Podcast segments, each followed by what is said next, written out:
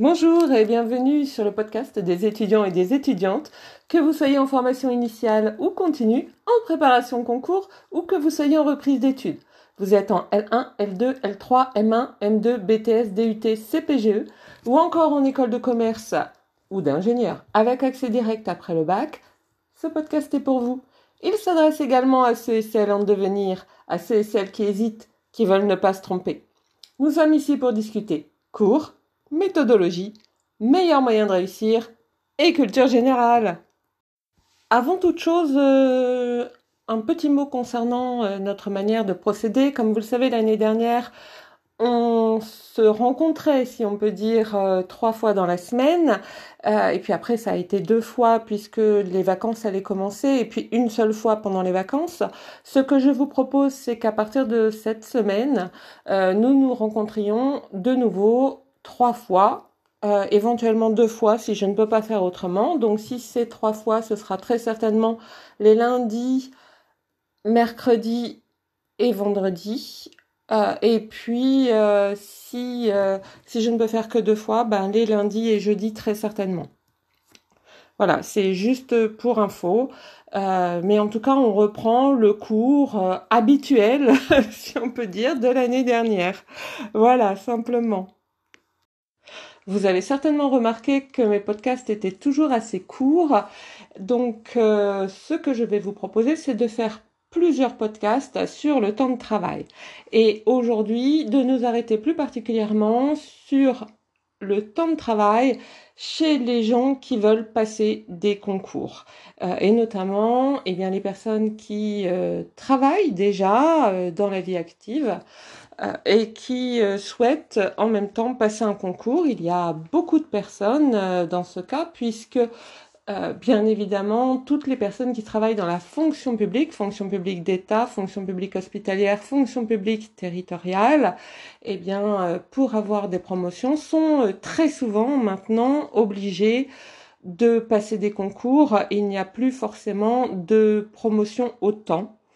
Donc euh, c'est quelque chose qu'il leur faut envisager assez régulièrement. Et par ailleurs, les personnes qui travaillent dans la fonction publique et qui ne sont pas déjà fonctionnaires, eh bien euh, très souvent on leur demande aujourd'hui aussi de passer un concours s'ils veulent devenir fonctionnaires. Alors il existe évidemment, euh, on le sait tous, un petit statut du CDI, mais il faut déjà avoir travaillé six ans en CDI avant, enfin en CDD avant de pouvoir prétendre à un CDI, donc c'est assez long. C'est parfois plus rapide de passer un concours. Voilà. Et je dis encore voilà, c'est fou ça, hein. on a des tics euh, et des tocs dans la parole. Oui, parce que j'espère bien ne pas être la seule. Donc vous l'avez compris, aujourd'hui nous allons parler du temps de travail que l'on doit consacrer à un concours quand on souhaite passer un concours et qu'on travaille dans la vie active et euh, concours de la fonction publique. Donc, alors, pour commencer, je ne vais pas beaucoup vous aider parce que je vais vous faire une réponse de Normand. Je vais vous dire, tout dépend la date de votre concours par rapport à la date où vous commencez à travailler. Alors vous allez me dire, bah oui, mais bon, ça m'aide pas beaucoup. Alors c'est vrai. Euh, néanmoins, j'aurais tendance à dire que si vous voulez être à peu près sûr d'avoir une note correcte, et je parle bien d'une note, je ne parle pas de réussir votre concours, simplement d'avoir une note correcte, euh, il faut s'y prendre euh, à peu près un an à l'avance, deux heures par jour. Et oui, je sais, en sachant quand même que les trois premiers mois, on peut se contenter d'une demi-heure par jour et en sachant que les dernières semaines, on va peut-être mettre un peu plus le paquet. Alors attention, hein, quand je dis travail, je parle travail dédié à, mais vous n'avez pas forcément l'impression de travailler. C'est-à-dire que regarder les informations, euh, lire euh, bah, par exemple, si vous voulez passer un cours de fonction publique territoriale, lire la Gazette des communes, euh, je considère que c'est du travail. Et en moyenne, donc, ça fait deux heures par jour sur un an. évidemment, il faut connaître vos forces et faiblesses, donc c'est bien d'avoir fait un petit tour de ce que vous savez, de ce que vous ne savez pas, aussi bien en culture générale et en culture générale de la fonction publique. Euh, et puis, euh, il faut avoir fait un tour aussi de ce que vous savez, de ce que vous ne savez pas en mathématiques. Si votre concours a euh, des questions en mathématiques, a une épreuve en mathématiques, et de ce que vous savez, de ce que vous ne savez pas en français, parce que très certainement, votre concours contient du français. Alors vous allez me dire, bah non, pas le mien, euh, moi je fais ATSEM, euh, donc il n'y a pas vraiment de français. Bah si, parce qu'il faut lire les questions avant de pouvoir y répondre, il faut écouter les questions et il faut pouvoir y répondre. Et votre langage, la manière dont vous parlez, les mots que vous utilisez, est-ce que ce sont des mots riches, est-ce que ce sont des mots pauvres, tout ça dénote une certaine culture ou non en français. Et donc, il est très important de travailler votre français. Sans compter qu'il faut évidemment comprendre les questions qu'on vous pose, mais aussi comprendre les nuances dans les questions.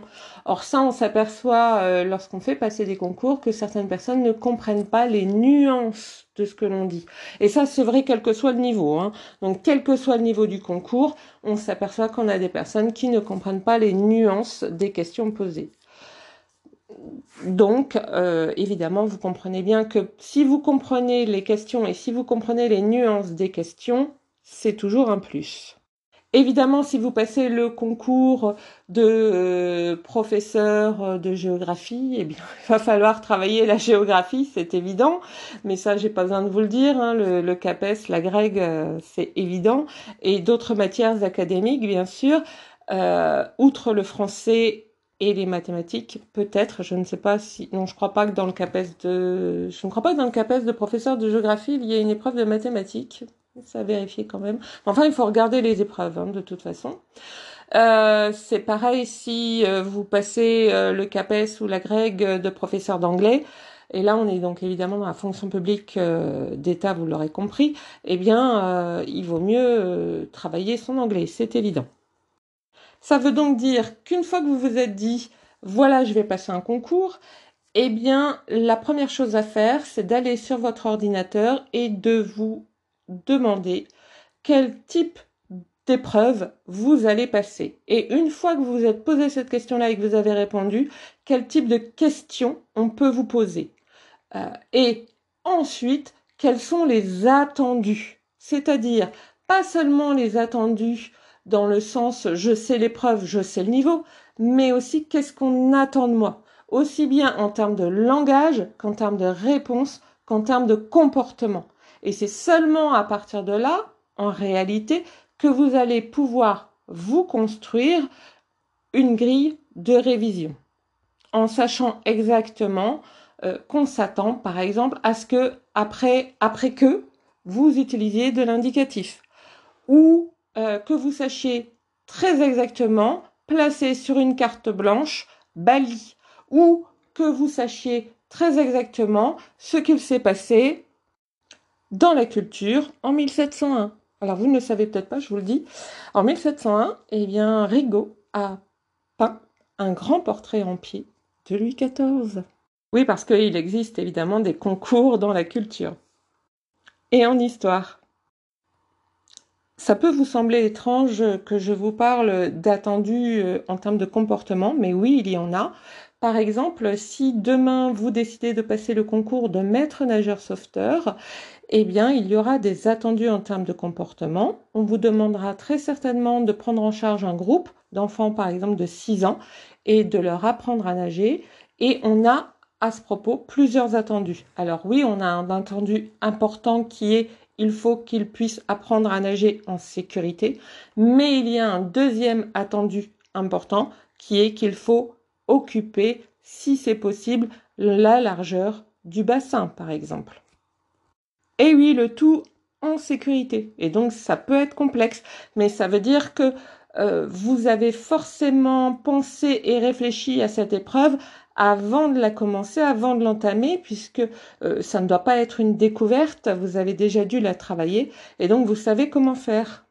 Si vous ne savez pas comment faire, eh bien ce sera forcément des points en moins. Et vous voyez le temps de réflexion que vous avez eu euh, sur cette épreuve, eh bien moi je la compte dans le temps de travail, dans le temps de préparation quotidien. Et c'est seulement à partir donc de ces connaissances que vous pourrez commencer à bâtir une grille de révision.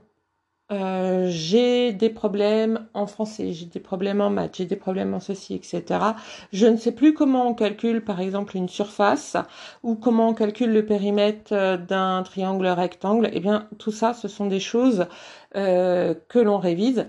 Il y a évidemment les formules s'apprennent et puis après on s'entraîne, on fait des exercices. C'est pareil en français, c'est pareil en anglais, etc., etc. Vous avez peut-être euh, des problèmes en dissertation et puis on vous demande une dissertation, eh bien il va falloir s'y remettre. Euh, et donc ça veut dire aussi bah, euh, chercher comment on fait une dissertation et comment notre dissertation, une fois qu'on l'a écrite, parce qu'il va falloir en écrire un certain nombre avant d'en être satisfait, eh bien comment on peut les améliorer. Et pour les améliorer, eh bien il faut aussi de la culture générale dans la fonction publique, forcément. Pour certains d'entre vous, ça fait longtemps, voire très longtemps, qu'ils n'ont pas forcément euh, fait de formation, euh, notamment de formation euh, purement français, mathématiques, etc. C'est-à-dire que vous avez peut-être fait des formations continues de type le cri primal, comment utiliser la classification de Way, par exemple, euh, ou, d'autres choses encore, hein, euh, la taille des rosiers, etc., euh, etc. c'est bien, hein, c'est très très bien. Il faut les faire et il faut continuer à les faire et il ne faut surtout pas les, les, refuser, même si en même temps vous travaillez votre concours. toutefois, il faut savoir que c'est une manière d'entraîner son cerveau, euh, mais ce n'est pas la seule. Et donc euh, le concours demande aussi euh, une autre adaptabilité au cerveau, c'est vrai. Et, et, il va falloir aussi travailler là-dessus. La formation continue, si vous voulez, c'est nécessaire, mais pas forcément suffisant en matière de concours. Par ailleurs, quand je dis deux heures par jour, sachez que, euh, comme je vous l'ai dit, il y a du temps dédié forcément à la lecture, du temps dédié à la réflexion, ça vous l'avez compris, mais vous pouvez aussi travailler en faisant réviser vos enfants. Si vous avez la chance d'avoir un enfant qui a 8, 9, 10 ans, il est en train d'apprendre les conjugaisons et c'est quelque chose que vous pouvez réviser en même temps que lui ou elle. Euh, et c'est très important D'abord, ça lui fera plaisir et ensuite, il ou elle verra que papa ou maman euh, bah, travaille aussi, peut aussi avoir un petit peu de difficultés, etc. Et c'est toujours euh, positif dans une relation. Ou au contraire, que papa ou maman n'a pas de difficultés. Et ça aussi, ça peut être positif. Tout dépend comment vous construisez votre lien avec votre enfant, bien sûr. Et puis, vous pouvez aussi travailler sous forme de jeu, et ça, il faut pas l'oublier. Alors, ça peut être des jeux tout seul, euh, par exemple, vous voulez étendre votre vocabulaire, euh, il y a des jeux de vocabulaire. Vous voulez faire attention à votre orthographe, hein, des, jeux, par exemple, il y a des applications euh, pour améliorer son vocabulaire, pour améliorer son orthographe. L'une d'entre elles, c'est le jeu Motus, mais il doit y avoir Slam, il doit y avoir plein d'autres choses comme ça. Et ça, c'est toujours très important. Donc, vous voyez, on va pas, vous n'allez pas forcément que vous ennuyer. Et puis ensuite, euh, vous pouvez aussi vous réunir avec d'autres personnes qui souhaitent passer le concours et faire des jeux ensemble. Alors évidemment, quand on est ensemble, on se dit, bah, on va s'interroger alors, on peut s'interroger euh, comme ça. On peut aussi se dire, bah, chacun, on prépare une série de 10 questions et puis on les tire au sort euh, les uns avec les autres, etc. Mais ça veut dire que celui qui a préparé la question a nécessairement aussi préparé la réponse. Et l'air de rien, quand vous préparez des questions et que vous préparez les réponses afférentes, eh bien, vous avez travaillé. Attention cependant, très important, faites bien, bien, bien attention à ce que votre réponse soit juste. Je vous le dis parce que parfois euh, on a euh, deux, trois, quatre, cinq personnes à l'oral qui nous répondent la même chose et c'est toujours faux et c'est vraiment pile poil la même chose. Et, et il y a fort à parier que ces personnes ont travaillé ensemble euh, sous forme de jeu avec des questions et bah il y en a un qui s'est planté dans sa réponse et qui a donné la mauvaise réponse à tout le monde et tout le monde a appris la mauvaise réponse. Donc faites très attention à ça. Vérifiez quand même euh, toujours les réponses de vos copains et copines. de travail. Ne faites confiance à personne. Euh, vous allez me dire, bah oui, mais du coup, c'est du temps perdu. Bah non, ça fait aussi partie des deux heures euh, quotidiennes de travail. Vous allez, par exemple, un samedi travailler un matin deux heures avec euh, des collègues de travail qui souhaitent passer le même concours que vous. vous revenez, donc je sais pas, moi, vous allez faire 10 heures midi, vous revenez, vous mangez, etc. Et puis le dimanche, vous vérifiez euh, les réponses, ou le dimanche vous faites complètement autre chose et vous vérifierez les réponses le lundi, euh, ou vous vérifiez les réponses euh, une heure le lundi, une heure le mardi, peu importe, c'est pas grave. Alors après la question c'est évidemment de, de, caser, on va dire, ces deux heures de travail tous les jours, alors qu'on est un papa ou une maman, ou qu'on est en couple, et parfois on est un papa et une maman et en plus on est en couple, et même quand on est célibataire, ça peut être compliqué parce qu'on peut euh, s'occuper d'une association, s'occuper de ses parents, euh, s'occuper euh, bah, avec ses amis tout simplement. Et donc oui, c'est vrai. Après, c'est aussi une question de... Il y a, y, a, des choses qu'on peut faire, je veux dire, il y a des choses auxquelles vous pouvez penser en mangeant, par exemple. Et donc c'est autant de temps en moins à travailler de façon individuelle. Mais de toute façon, vous n'y couperez pas. Il va falloir trouver du temps il faut être motivé. Et votre motivation, elle euh, se montre aussi parce que vous avez dégagé du temps. Pour vous donner un exemple, j'ai une ancienne collègue qui voulait absolument passer le concours euh, de rédacteur et qui donc a travaillé tous les soirs. Euh, elle s'occupait de sa famille, elle s'occupait de tout ce qui avait à s'occuper le soir. Euh, jusqu'au repas. Donc euh, elle finissait le repas, elle rangeait avec euh, ses enfants son mari, il faisait la vaisselle, elle couchait les enfants. À 9h, tout le monde était couché, tout était nickel. Et de 9h à 11h, eh bien, elle travaillait. Euh, évidemment, ça signifie que bah, tous les soirs, euh, elle ne regardait pas le film, elle ne regardait pas Netflix, etc. Euh, j'ai une autre amie, quand elle lui a raconté ça, elle lui a dit bah, c'est très bien, mais moi 11 heures c'est trop. Et donc elle, elle travaillait une heure par jour. En revanche, elle travaillait plus les week-ends ou pendant les vacances. Donc à vous aussi d'aménager. Hein. Les deux heures, c'est une moyenne, mais vous pouvez aménager votre temps. La seule chose à laquelle il faut faire attention, c'est que il faut euh, avoir un, une révision qui soit répétitive euh, et qui soit euh, tous les jours. Vous ne pouvez pas vous dire bah, deux heures par jour, ça fait 14 heures, et donc je bloque tout sur ma journée du dimanche. je commence à 6 heures du matin, je fais 6 heures midi, je reprends à, à 13 heures et jusqu'au moment où je me couche, je révise. D'abord parce que c'est intenable. Euh, votre cerveau, il va dégorger d'informations.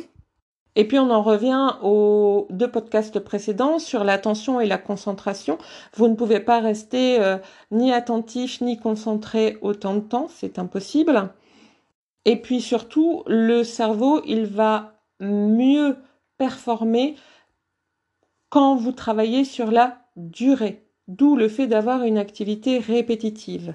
Euh, autre chose aussi, et c'est important, aujourd'hui les concours se passent sur papier avec un stylo. Ça veut dire qu'il faut que vous intégriez dans votre temps de travail un temps où vous allez obligatoirement travailler avec une écriture à la main et pas seulement sur l'ordinateur. Donc, il faut que vous vous entraîniez à écrire vite et longtemps. Pour que votre main reste euh, et votre bras restent relâchés le plus longtemps possible et que les douleurs euh, n'arrivent que tard dans le concours. Sinon, si vous commencez à avoir des douleurs 10 euh, minutes, 20 minutes après avoir commencé à écrire, le jour du concours, ça va être infernal. Donc il faut que vous vous entraîniez à écrire à la main, à écrire vite et longtemps. Je le répète. Et ça aussi, ça se fait dans la durée. C'est comme pour une épreuve sportive. Euh, pour un sportif, euh, vous n'allez pas euh, courir un trail le 100 km 2 si vous n'avez pas commencé par apprendre à, courir un kilomètre, hein, tout simplement. et puis après 2, et puis après 5, et puis après 10, et ainsi de suite. Ce qui veut dire que la bonne nouvelle, c'est que vous pouvez commencer à écrire à vos parents, à votre tante, à votre oncle, euh, à vos enfants s'ils sont grands aussi, euh, à essayer de leur écrire à la main le plus vite possible, le plus rapidement possible, en faisant le moins de fautes d'orthographe possible, en faisant le moins de fautes de syntaxe, de grammaire, de conjugaison possible. Eux, ils seront très contents d'avoir de vos nouvelles et vous, vous serez très content ou très contente de vous entraîner. C'est chouette, non? Vous êtes en train de bâtir votre avenir. Souhaiteriez-vous être ailleurs? En attendant, je vous souhaite bon courage, patience et ténacité.